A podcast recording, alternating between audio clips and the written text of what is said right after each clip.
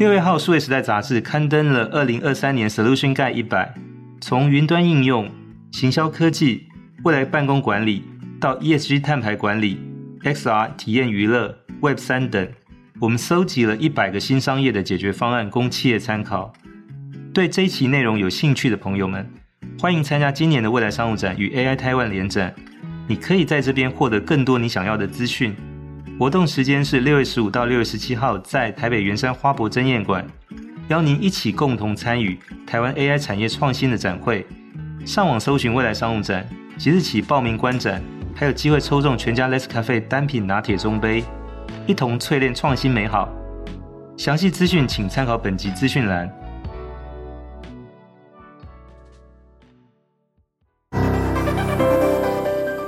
大家好，我是王志仁，欢迎来到数位时代 Podcast。呃，我们昨天针对二零二三年未来商务展的呃企业解决方案部分，我们邀请了三位专家来跟我们探讨他们所观察到的趋势跟变化。那我们今天在这一集节目里面，我们会接续下来，同样请这三位专家，分别是资策会产业情报研究所的所长洪春辉、商研院经营模式创新研究所副所长李世珍，以及启云科技董事长及执行长邱立全，来跟我们针对他们所观察到的二零二三年。企业的数位解决方案的趋势和变化，来继续分享他们的意见。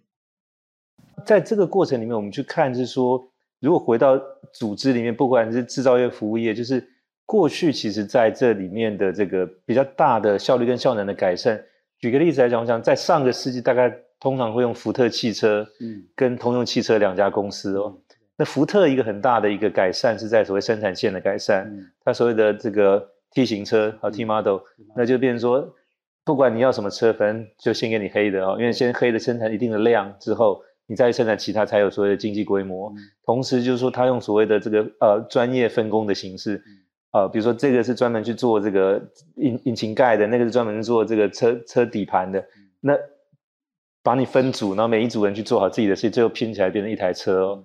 那通用汽车做的事其实比较是在办公室里面的，它其实把过去的这些杂乱的这些组织运作变成所谓产销人发财，就是我们今天谈的这个组织的基础的雏形，从通用汽车开始哦。那这件事情其实让所谓的专业的人士也在做专业的事情，两家公司其实在不同的地方改善，一个在生产线，一个在办公室哦。那当这个概念其实延续，我想大概有一百年下来，其实到目前为止，我们看到的多数的制造业跟一般的企业还是不脱这个范畴。所以今天在工厂里面看到是说，比如像无人工厂、关灯工厂、智慧工厂、工业四点零等等等，包含就是说所谓的运用 IoT，将来所谓的刚才提到可视化的环境，在一个中控的环境里面去操控。那其实这个还是不脱，就是从福特时代的概念，只是今天我们有更好的工具去实现更高的效率跟效能。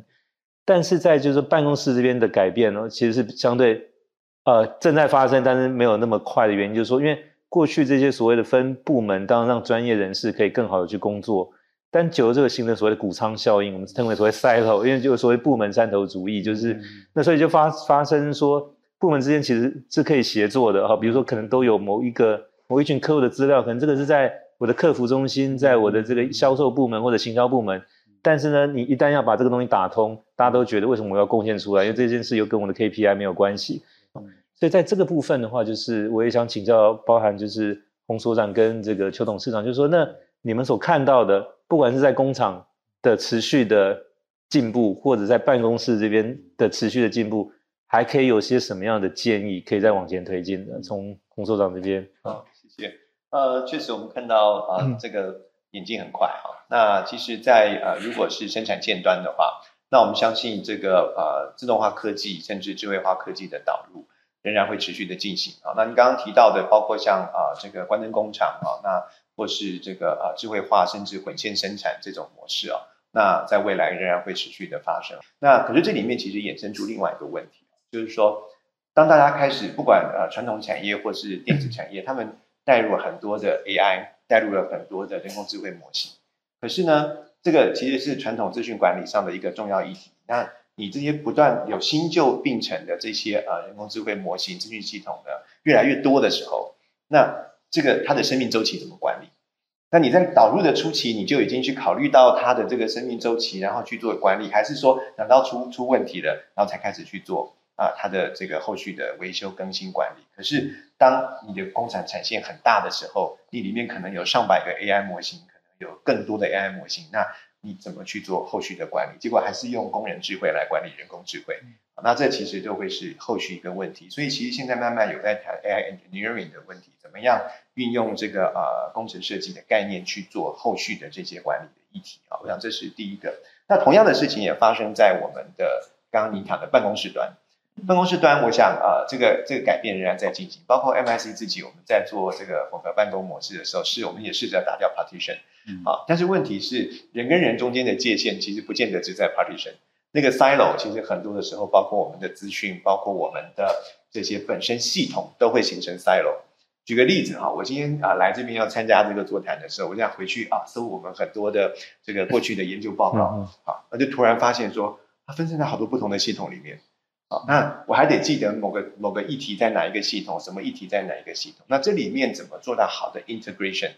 我想这可能也是另外一个问题啊。那另外呢，当我们看到所有东西，不管从 IoT 的角度、AI 的角度，很多的资讯都连上去了，那都有不同的资讯化的、自动化、智慧化的空间。可是另外一个议题又跟着衍生出来，我想这可能跟邱董过去的工作也很大的关系，就是 security。那这里面啊，cyber security 的问题怎么被解决？我想这也是我们后来看到现在大家也在极力在处理的问题。所以我想这是我们现在看到在整个啊。呃，整个环境演变的之下呢，其实带来了对外跟对内啊，以及它的这个生产线上的一些变动、变革、调整。是，同样问题请教邱董事长。呃，我想我刚记得大概十年前，Airbnb 或 Uber 刚出来的时候，嗯、那时候大家都讲一句话：全以后全世界所有公司都是 IT company。那现在好像又可以加一句话，就是以后所有公司都是 AI company。而论不懂 AI 或者没有跟 AI 任何呃。interaction 或者 engagement 的工厂可能会不存在。比方说，像呃 AI 这些工具，刚刚提到会跟组织有很大的变化。那甚至说，哎，我以后设计的产品就一定是一定要把 AI 的这个观念呃 embedded 进去。比方说，像我们公司其实一开始是以脸部追踪为基础技术的，然后过去这三年，我们真的重新就您说的用工人智慧标记，做出新的人工智慧的更好的一个。呃，脸部的追踪啊，以前可能七十分，现在可以做到九十分。那接下来要做很多应用，就是要充满了呃呃 sensor 啊，像 AIoT，或者充满了很多像我们二 D 转三 D 的一些用人工智慧去做出来一些 content。因为刚讲的这个 Metaverse 或者未来虚拟世界成不成，都看这个 content 组。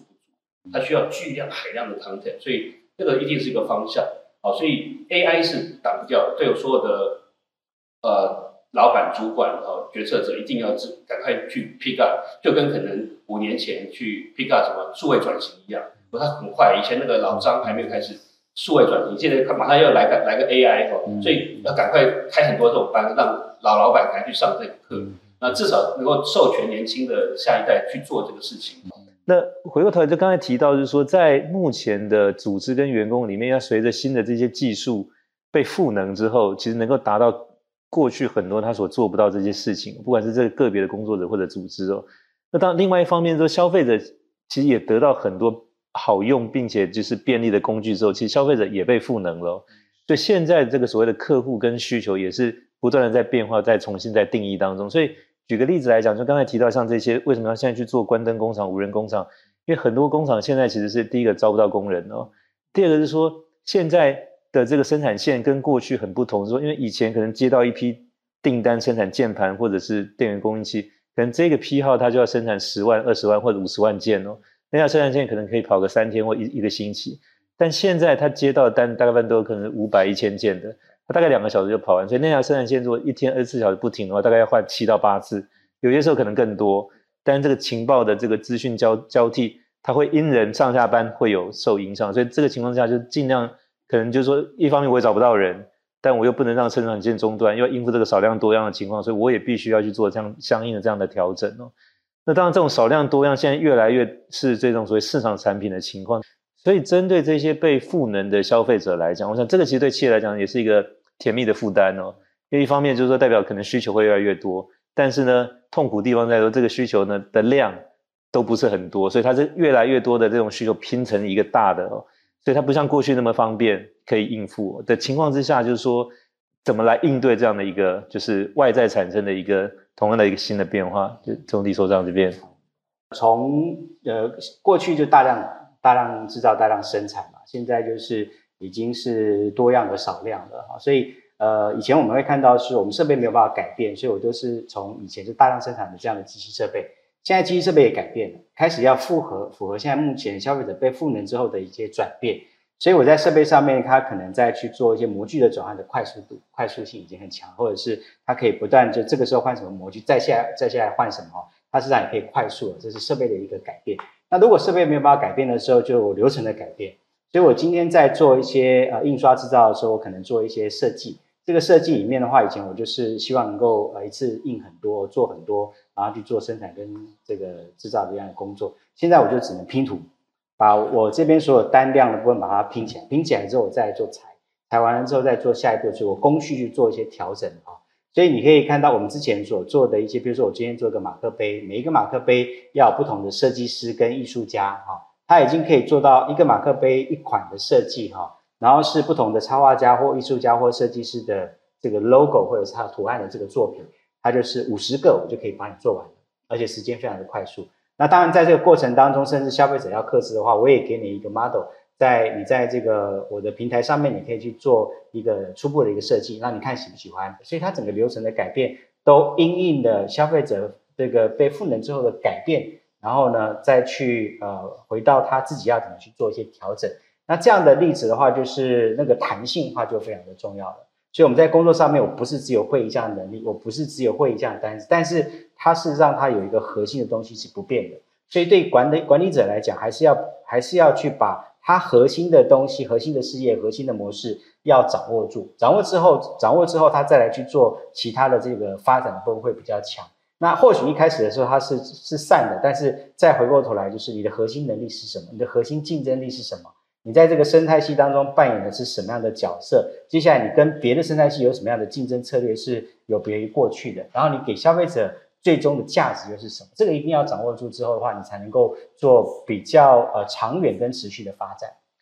这个等于是说，从前面最早谈的帮供应链的这个重组，到现在其实需求链也在重组，所以这个基本上是从等于工厂那边可能生产线还没开始，消费者这边只要有想法出来，就这一个过程当中怎么样去。串接更紧密，然后同时更更有效率、更有效能哦。那当然，这个变化其实是呃，不只是可能在一地，它可能也是全球，就是很多的这些供应商或者供应链或者需求端其实是不在一个地方，所以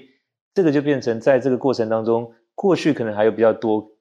呃其中的 player 他的价值主张模糊了，嗯，但现在你可能一旦模糊，很容易就被替代或者被 bypass 跳过了，所以这个就变成相对对厂商来讲，不但要去思考。跟这个在自己在这个链上的定位以外，就是说你的价值主张是不是够清晰、够有说服力，能够吸引不不只是你的客户，包含就是可能终端消费者也认同这样的一个事情哦。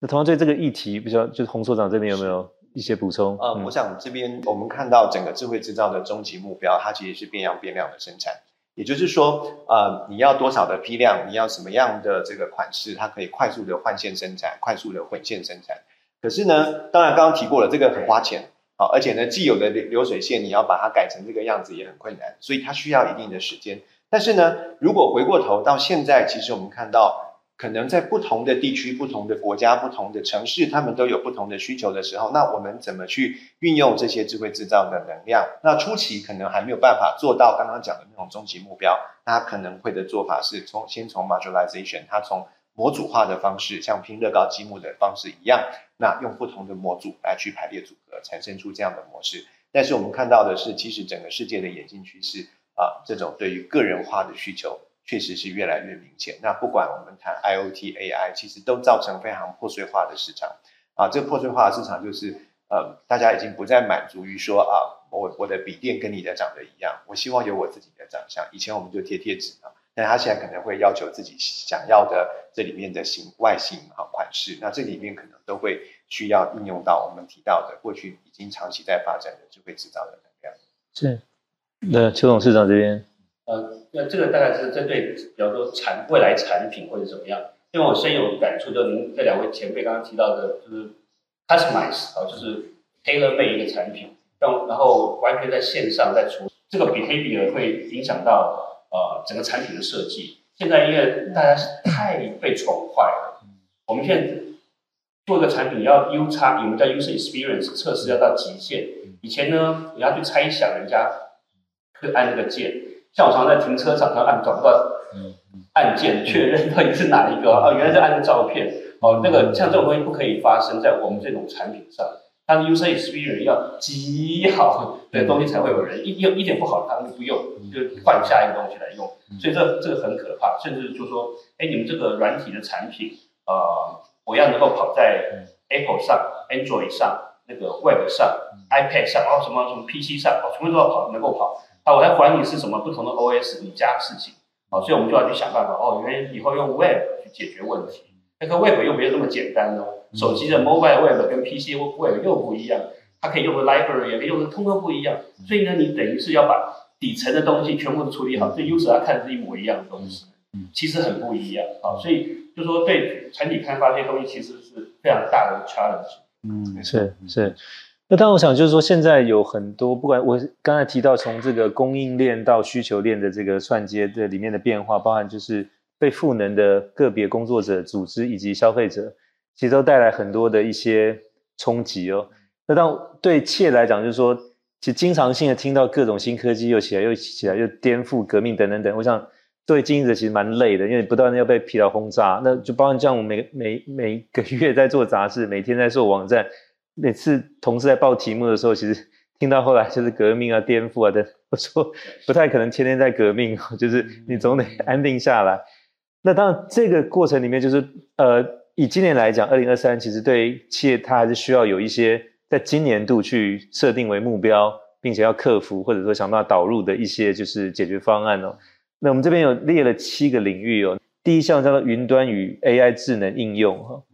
第二个是行销科技，第三项是金融科技，第四项是 Web 三与区块链，第五项是 XR，这个就包含 AR、VR，呃，XR 体验与娱乐。第六项叫做创新与新商业，第七项是未来管理应用哦。那从你们角度来看，就是呃，当我们时间点设定是从今年二零二三的六月到二零二四的六月，就是以未来这一年来看的话，是所谓的经营者、管理者、决策高层，在这一年当中要特别花心思去关注的。对，那从李所长这边好先开始。就呃，现在当然 AI 一体是非常的夯，好，从刚刚 AI 的部分啊，这个是我们目前每天都在使用的。我先从这个角度哈，会先选这一个。那第二个部分的话，就是呃，因为我的博士论文写的其实是 Web 二点零啊，当时写的就是 Face Facebook 像这样的平台的竞争策略是什么？那是我博士论文的题目。那我等了十年哈，还没有发十几年还没有发现三点零，当时就想三点零要出来了，到现在还没有正式说看到这件事情，那我会投这一票哈。那其他的部分就是 XR 跟这个娱乐的这一块的部分呢，我是把它结合在管理面、管理的层面上面，因为我认为未来有一个走向应该是管理应该也要游戏化，也就是说我们今天在做管理的时候，它也要好玩有趣哈。所以如果今天我们在做呃营运管理的时候，就好像在我家玩游戏一样，我们现在看到很多的，比如说模拟城市啦哈，模拟餐厅啊，所以你透过游戏模拟的时候，你看很多的观念你会装在装在里面哈。就是我在流程上面，我在设计方面，我在餐点的这个整个的服务哈，这些是不是要去做哪些的改变？其实会升值在这个决策者或管理者的心中哈，是透过游戏的过程啊。但如果我今天在经营管理的时候，它事实上我好像就在中控中心看了很多的数据跟报表，我马上就可以知道说，或做做一些决策，我现在应该要做哪些事情，应该要派谁过去啊？所以在这个状况下的时候，它就会让我们管理决策也越来越智慧化。所以对于那个未来管理应用的部分的话呢，结合 SR 跟娱乐哈这一块，我觉得是呃，就是我如果我今天还是在未来十年的管理管理工作上面继续在做的话，我觉得我很想要这个东西，我是从这个角度来去做思考的。那么在区块链的这一块的话，是因为我们过去在做，呃，真的体会到是说，在数位化的，不不管是金融或者是发券啊，就是你要在线下能够收集到这个资料来说的话，你一定要有一些工具放进去。所以呢，你要有这些工具的话，就是包含它整个的旅程的这些点哈，那不能说只有透过 IoT 这样的工具哈，那事实上要让消费者自己现身，我拿一个票券，我拿一个 QR code，这个是很简单的工具，但我现身的时候，我告诉你我来了这里。什么时候来，我买了什么，跟后续我有哪些行为，我在线下都可以被记录起来。那这些记录起来之后，就是后面做的分析跟整个的统计哈，就是得到这些管理的决策就也也会相对的非常的重要啊。所以我大概啊就针对这个几个部分做说明。好，所以就一个是云端与 AI 智能应用，然后再来是 Web 三跟区块链，还有 XR 体验与娱乐管理加管理哈，未来管理。对，那我想刚才你举的这个例子也蛮特别，就是说将来上班就像玩游戏一样哦，其实大家会觉得我其实在克服某些挑战哦。对，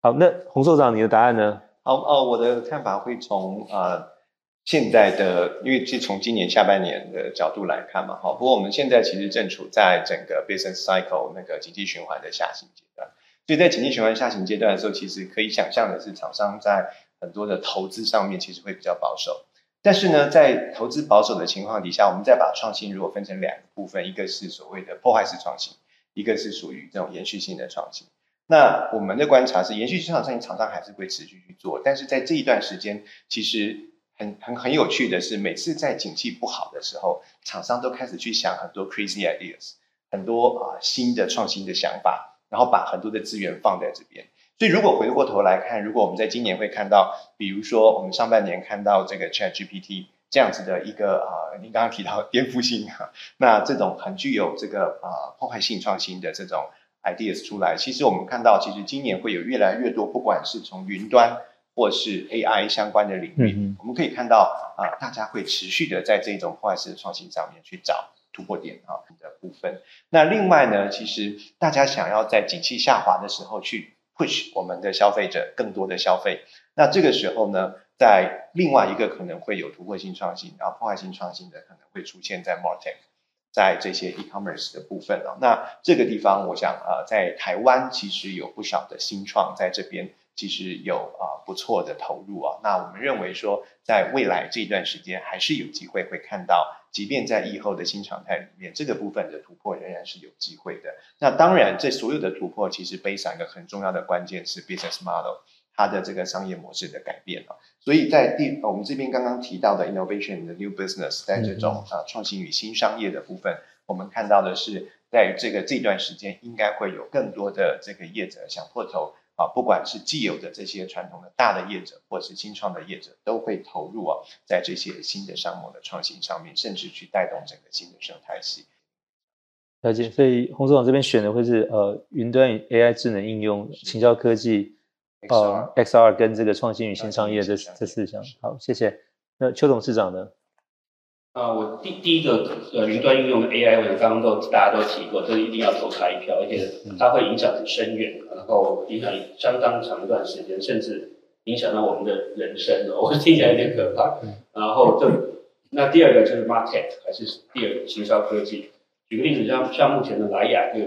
呃快一个叫 Multi-Face 的公司，它就可以做 Virtual Try-On，对，然后就慢慢把所有东西呃以前需要实体的那个。嵌入到手机上，完完全不用出门，躺在床上就可以试装试戴。那这方面，因为我们自己也做类似的产业，呃，所以也有类似的公司来找我们合作，所以我知道这是一个趋势。那比较好玩就是，我们以前是一个科技公司，哈，根据然后宅宅的，然后现在就要去参加什么 DMA 啊、TAA，要跟广告公司在一起，然后他们的穿着打扮都跟我们不一样，所以我们也要也在学习当中。可是很显然，就是科技跟广告或者行销以后就是合在一起哈，大家都都躲不了。嗯，那第三个，当然我最熟悉的就是 SR 的应用。那我这边可以讲的比较有趣一点，就是今年啊下半年，我想几个重要的 AR 眼镜它会出来。啊，这 AR 眼镜解决了很多技术上的瓶颈，应该出来以后会有很大的变化。啊，尤其是刚刚讲的 content，其实才是这个未来的元宇宙 Metaverse 的最关键这一点。那呃，AR 眼镜更方便使用，然后更多的 AIGC 哈一一起，我觉得这这边会有一点啊，在在元宇宙的这个变革上，今年下半年啊，明年下上半年会有一些很大的一些变化。嗯，就是在呃云端与 AI 智能应用，然后行销科技跟 XR 体验娱乐这这三块。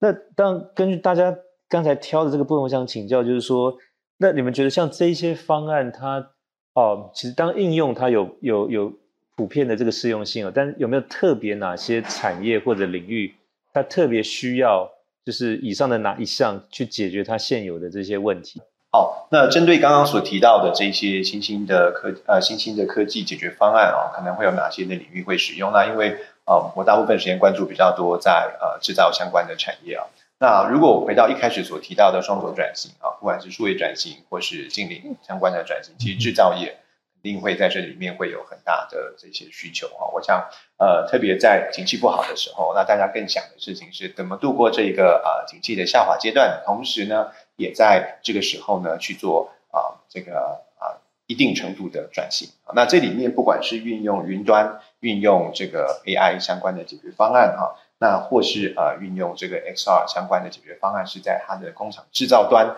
啊，跟云端的客户、跟供应链其他的厂商去做互动，去做这些的这个啊生产线的维运啊模模拟的生产等等这些工作，其实都会是有很大的帮助啊。那另外一个当然还是在零售相关的产业。那我们看到啊，零售业在过去这段时间啊，他们其实已经大量的去运用这个啊。这个智慧相关的科技哈，那去做使用。那我这边特别提到哈，包括刚刚提到的 XR 相关的这这些呃科技解决方案，其实它不只运用在娱乐，它不只运用在制造相关的产业，它甚至可以运用在汽车的产业。那我想大家如果最近时间有在关注新的车子、新车的话，它其实很多的这种啊、这个啊、呃、相关的这个啊。AR 相关的技术其实也开始慢慢的被运用在这个啊这个车子里面的这些情境上面哈。那我们看到的这些呃投影在这个对呃路上的这个道路的指示啊，跟图自己的技术的结合，那都会是我们看到在这段时间仍然会持续演进发生的地方。所以我们的观察，不管是零售制造哈，当然观光有一部分，那特别包括像汽车相关的领域，其实我们看到都会开始大量的去运用。我们刚刚所提到的这些解决方案，好，那再请李所长。好，针对刚刚问题的话，我分谁谁来应用跟谁来开发两两块啊。因为呃，刚刚啊洪所长讲的部分呢，第一个是观光的这一块是呃要解决什么？解决人很难做决策这件事情。因为我有很多地方，就是未来休闲游憩还是大家蛮重视的一件事情，那需要有人帮我们做决策，所以呃快速能够做决策跟做安排，包括旅程的安排啦、订票啦，那那。这个所有这些相关安排的部分是帮我决定我到底要去哪些地方。那这些的呃被决定这些事情的话，它有时候来自于说大家的智慧是什么？那那不见得是工人智慧，而是大家在所有 content 上面贡献的一些心力。那你认为你想你去哪些的安排最好？他认为他去哪些安排最好？最后呢，大家可能中整出来就是比较不会踩到雷了。当然有另外一个。这个会呃造成的一个副作用就是大家都往那边去，呃造成的塞车啊跟排队这样的事情这样，但是可以确保说你不会选错，不会踩雷。那第二个是流通啊，流通的话，尤其是比较针对最后一里路这件事情哈。那在运输管理方面是非常重要的，因为大家开始在思考是说，我们可能都很懒得是说从家里走到超商的哈，甚至走到超市去了，最好就是超市跟超商直接能够送过来。那谁来送呢？就有最后一里的这些运输服务，让流通最后一路能把它把它补足这件事。可是怎么样能够有效率？哈，这 AI 就要发挥一些作用。在管理上面来说的话，也是一样我的，人力的配置啊，跟有一些啊那个比较这个 smart 的一些工具啊，所以这个开发方面来说的话呢，数位平台这些啊资讯的服务哈，一定还是呃扮演非常重要的一个角色。那同样在应用这些所谓的这些新科技，特别我想在我们其实过去两年看到有很多餐厅开始改用这个所谓送餐机器人啊。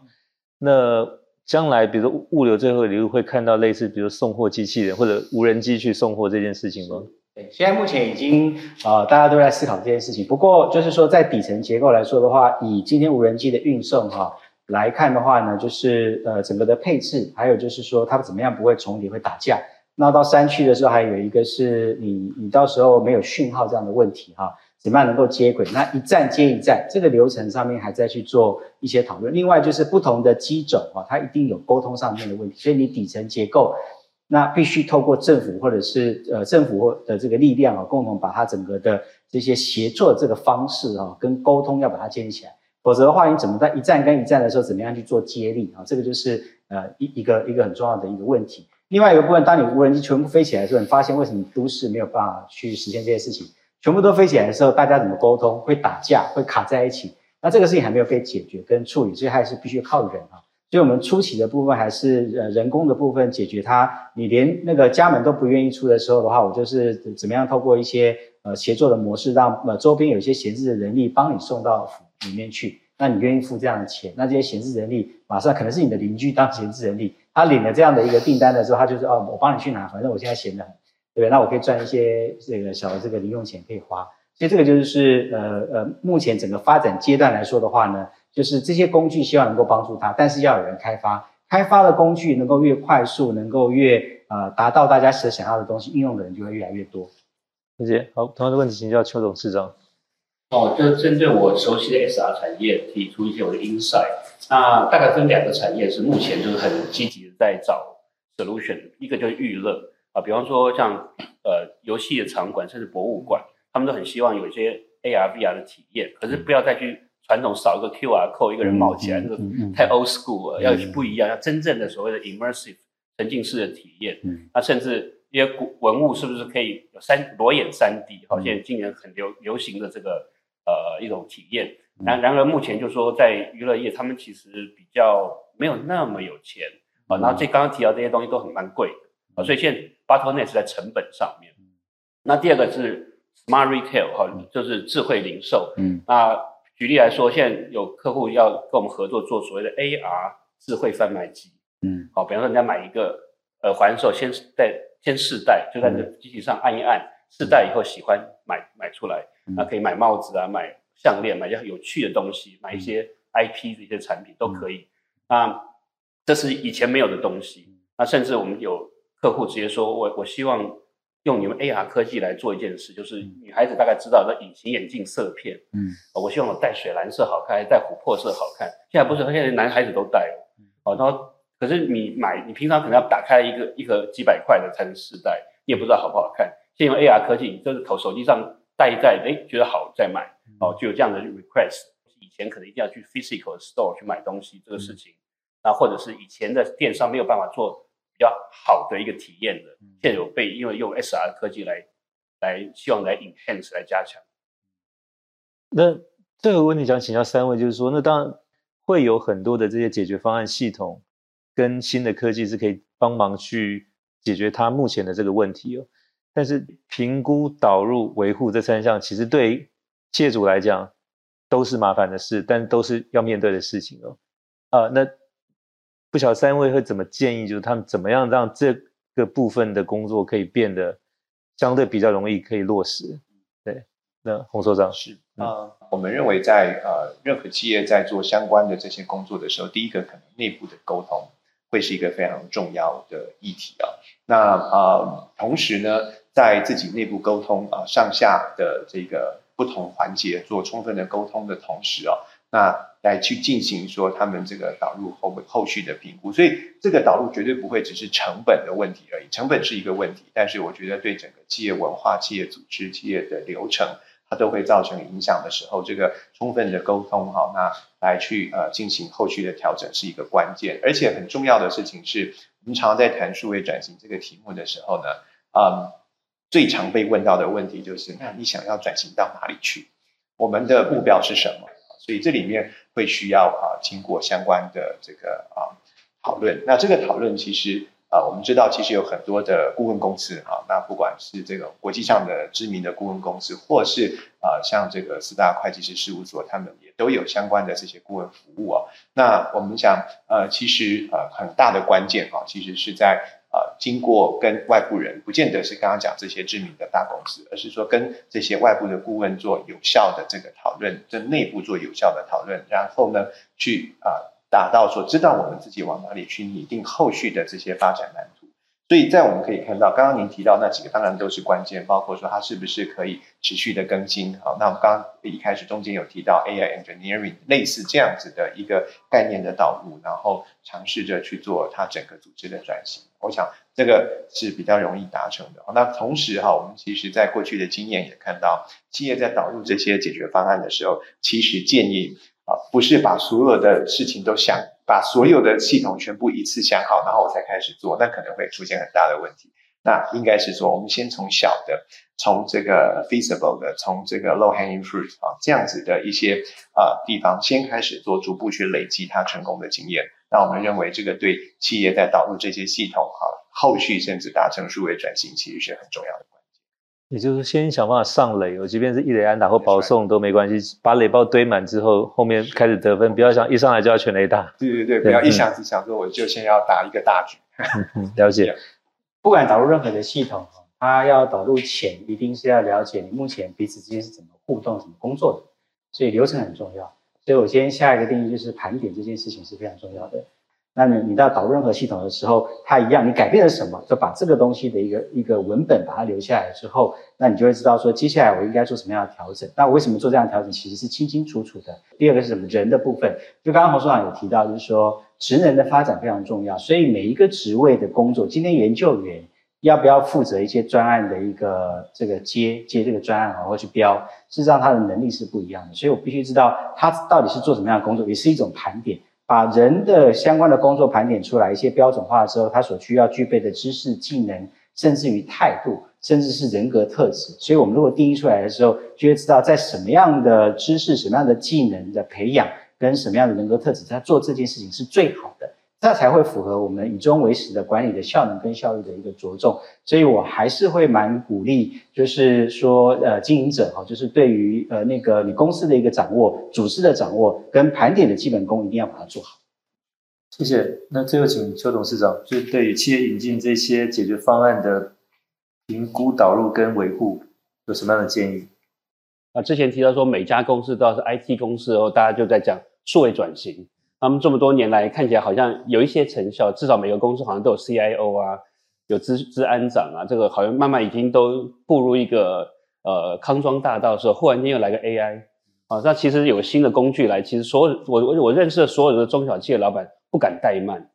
哦，因为其实创业太难了哈，这个一丁点的疏忽可能就满盘皆输，所以大家都会很想知道这个 AI 工具会带来什么样革命性的改改变。那我自己是看这个事情，是它一定是不可能避免，每个人都得去好好的去善用这个 AI 工具。然而，就是说，而且以前一个公司的负责人可能百分之七十做业务扩展啊、PR，然后产品开发，那百分之三十在管人。那以后呢，很多事情变成 AI 在做以后，是倒过来啊，可能三十在做 operation，那七十在管人搞人的事情，这人的事情不会减少，所以。这样想起来，人还是有价值，就人还是在管人，然后人创造出很多 trouble 啊，然后需要人来解决，这个 AI 解决不了。如果 AI 有一些人可以解决人创敢搞出来的 trouble 的话，我们人当然。那当然就是说，这个还是回到就是最终这个管理决策